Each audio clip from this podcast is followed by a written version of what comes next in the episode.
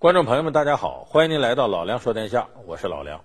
最近这段时间呢，大家都了解美国大选的结果也快出来了，看奥巴马跟罗姆尼两个人啊，电视里头的辩论，唇枪舌剑的很激烈。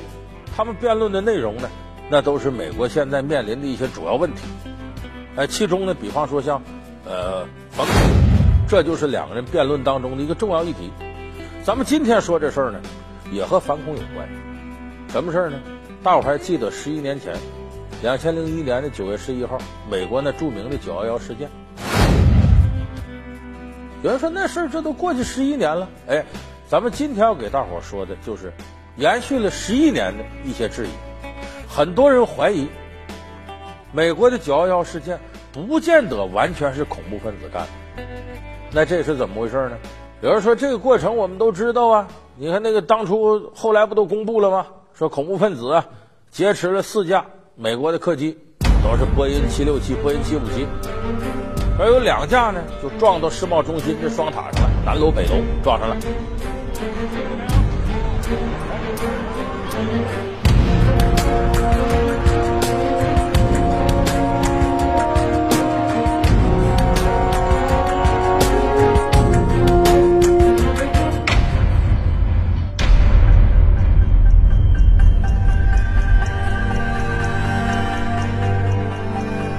架呢是撞美国那五角大楼了，是国防部；另外一架呢坠毁在无人区域。而且这个事后呢，很多人也都美国官方给解释了：恐怖分子袭击把俩楼撞了，撞了就是着火了，把上边烧塌了，一塌把底下压垮了，咵，双子座就这么塌了。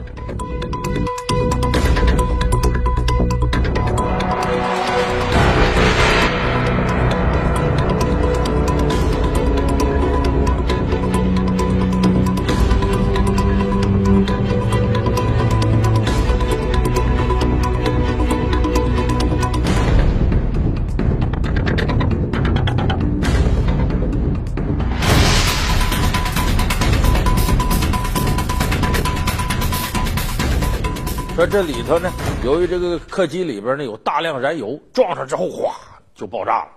但是美国官方最终公布这些结论呢，始终有些人不相信。这个不相信，他不是凭空猜测，他也拿出了很多论据。你比方说，其中比较有代表的呢，是美国有个导演，这个导演的名字呢叫迪伦·埃弗里，他做了一个纪录片，名字就叫《美国九幺幺大骗局》。他就指出这里边有很多矛盾的地方。他说，全钢结构的美国世贸中心双塔，哪那么容易就一下子给烧成那样，就全塌了？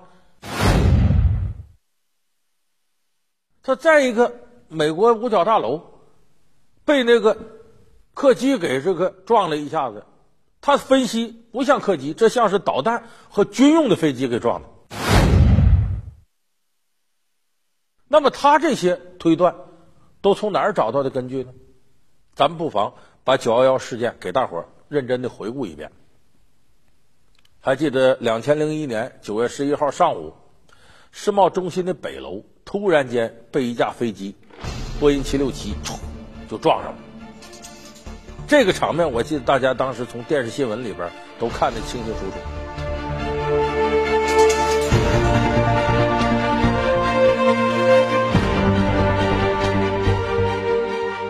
撞的时候呢，还有好多人不相信这是恐怖分子袭击呢，还以为是飞机呀偶然的事故撞过来的。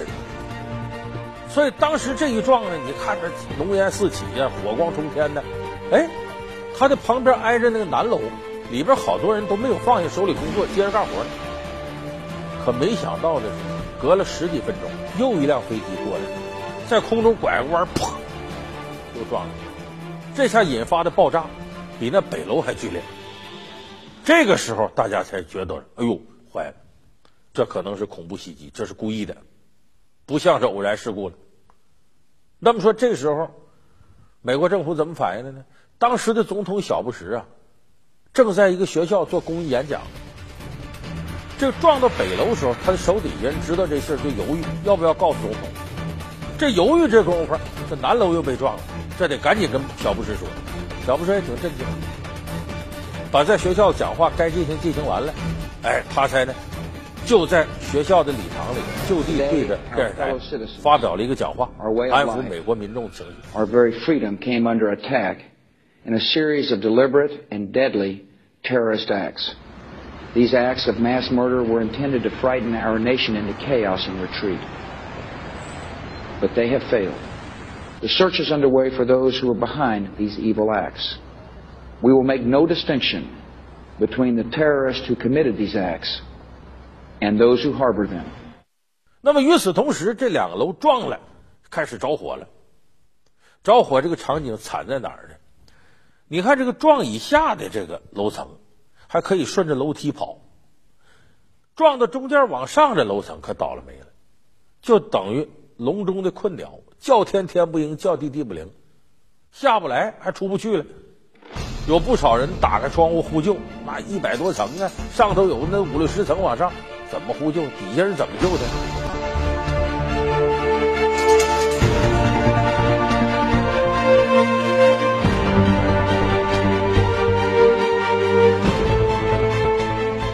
有的人眼看着火光冲天，与其烧死我摔死吧，啪跳下来，多惨呐！这种恐惧啊，那不是一般人能够理解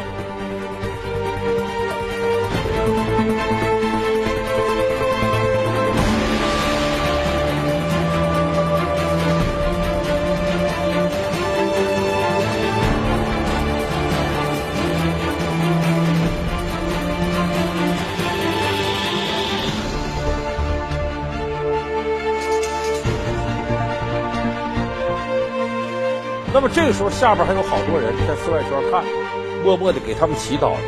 可没想到，转眼间大祸临头。先是这南楼上面塌了，压到下边，哗，整个楼在很短时间之内化作废墟。接着过了半小时，北楼也塌了。这一塌，为什么说是围观者呢？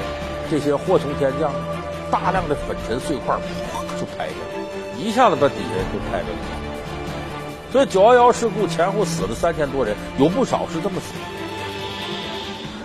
这个是当时的一个场景的大框。那么呢，这个导演迪伦·埃弗里呢，就和很多这个建筑学家一起质疑这个事儿，说你这楼啊，摩天大楼全钢结构，你怎么能这么容易就塌了呢？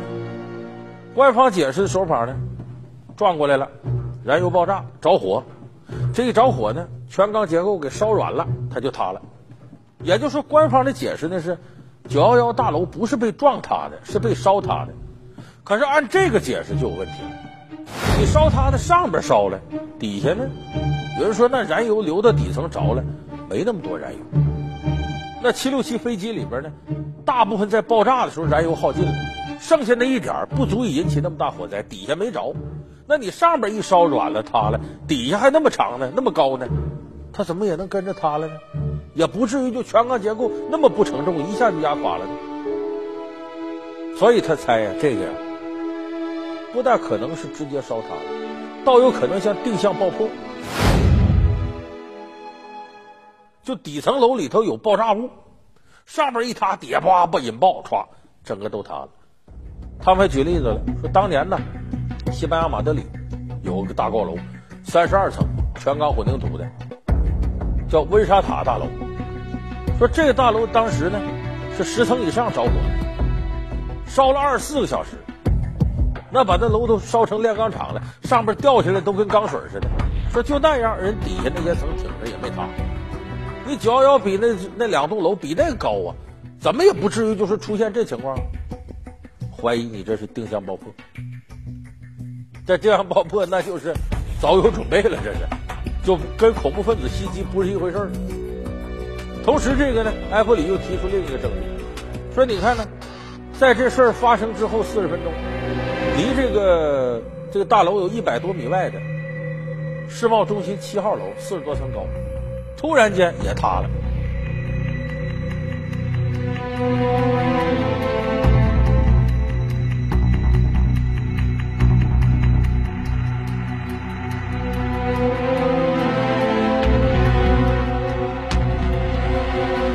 这怎么解释呢？美国官方解释说是这个塌的时候啊，双子座塌的时候有个碎片飞出去了，一下把那个大楼的一个燃烧筒给点着了，所以也炸了又烧了的。这个说法就不让人相信了。离这有一百来米，你这过去了，烧了也没人救，他自个儿就也塌了，这很多人不相信。说这个楼看起来也像定点爆破的，这种怀疑啊非同小可。为什么呢？如果这个怀疑的是事实的话，那坏了，九幺幺结论就要被颠覆。你们说恐怖分子袭击吗？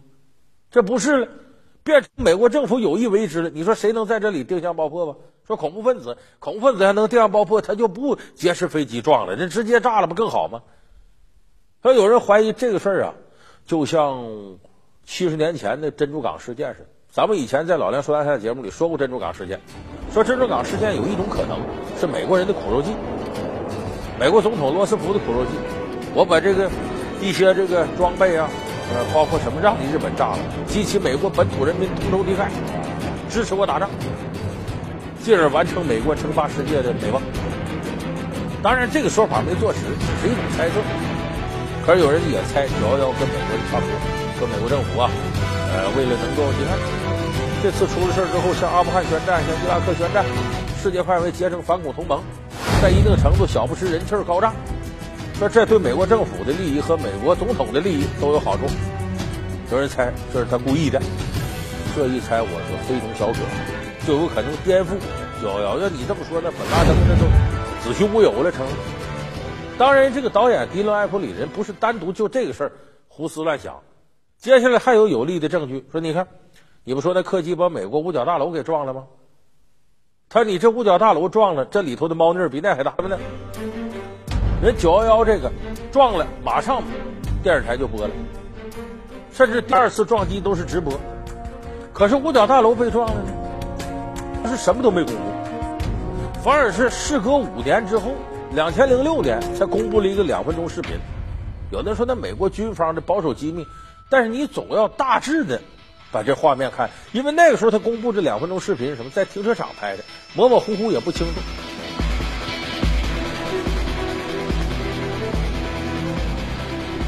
而且滑稽的是呢，附近酒店各地方都有监控摄像头。可是呢，在这事儿出来之后，美国军方把这些摄像头资料都给收走，没对外公布。有人就怀疑你为啥不对外公布啊？是不是里头有事儿啊？被人没好事啊？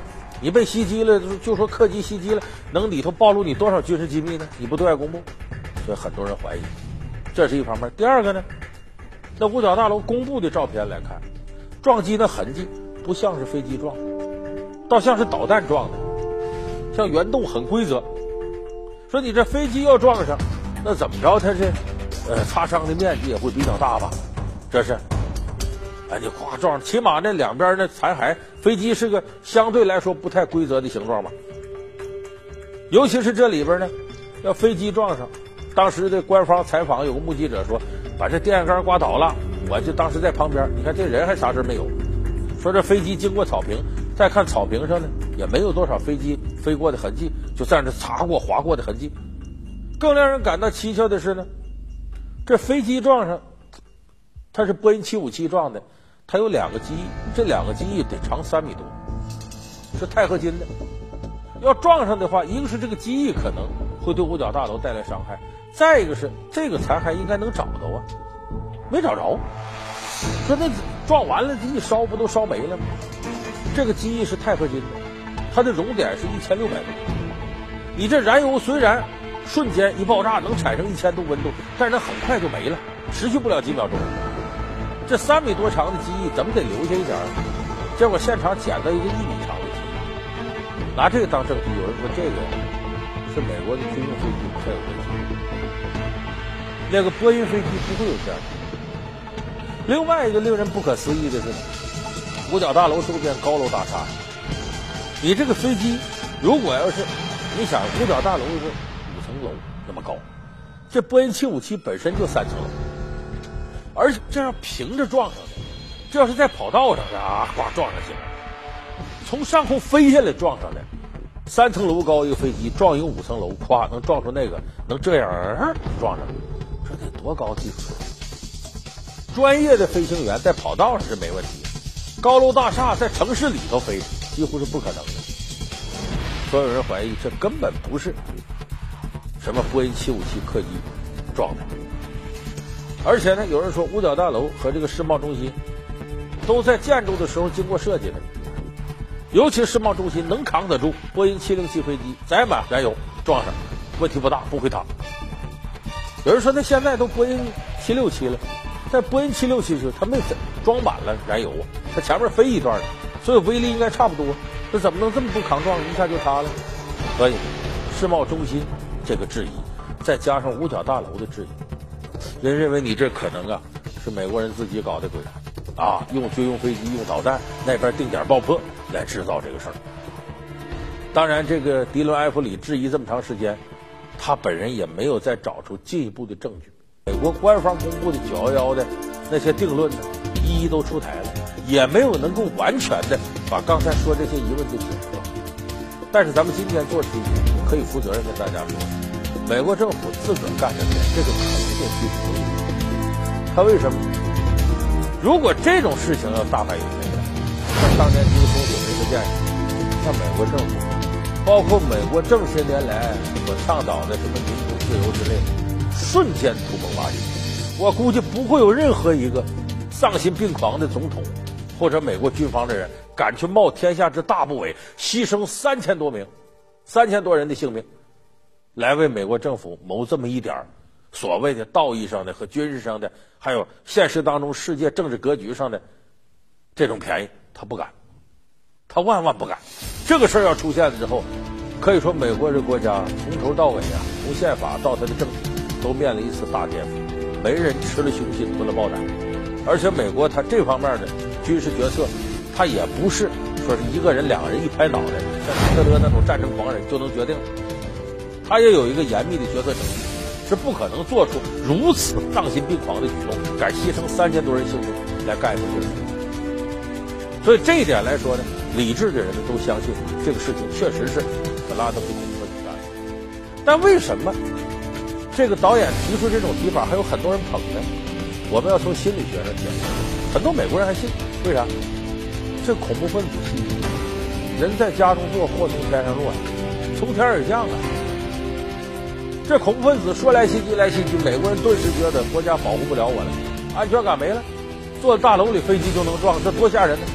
这就像咱们看那电影《死神来了》似的，无论你躲在多安全地方，死神随时能要了你命，所以他产生一种恐慌。这个恐慌是什么？自己无法控制，就像咱们说那 SARS。非典肆虐的时候，咱为啥害怕？不知道这病咋回事其实他没癌症可怕，可我们感觉比癌症可怕，他不知道怎么回事所以，为了战胜这种陌生的恐惧，美国人琢磨，有的人想说，这事要政府干的，是不是咱心里有点底儿了？我知道咋回事了，政府是可控的，咱们对付不了本拉登，没地儿找他去，但我们可以通过选举把这届政府淘汰。所以这样的话呢，能缓解一下。九幺幺之后给美国人心灵上带来的恐慌，这种阴谋论你在猜测的过程当中，就缓解了那种莫名的恐怖袭击给你带来的一种伤害。所以我觉得这个从心理学上来讲，是一部分美国人在心理上不愿意面临恐怖分子这种巨大威胁，找一个自己眼前的能抓得住的来解释解释，为自己心灵上多一点慰藉。我认为从这个角度能解释清楚为什么这种质疑还有很多人相信。所以就这个事儿来讲，美国官方来说，他出于多种原因、多种利益的考量，他肯定在九幺幺这个事件过程当中，他没有把所有的信息披露。当然，他这种不披露呢，有一定属于他的道理。可是这样一来呢，让很多美国人民猜测到底咋回事这一猜测，那保不齐想这想那都有。所以这这些质疑论断呢。它有一定群众基础的一个原因，你要把事情公布了，可能就没这事儿了。但是作为美国来讲，它一定有它的军事秘密的考量，或者其他秘密的考量。我相信有那么一天呢，他会进一步解密，把九幺幺过程当中所有的事情真相都公之于众。到那个时候，我相信这些质疑自然而然就随之消失。好，感谢您收看这期《老梁说天下》，我们下期节目再见。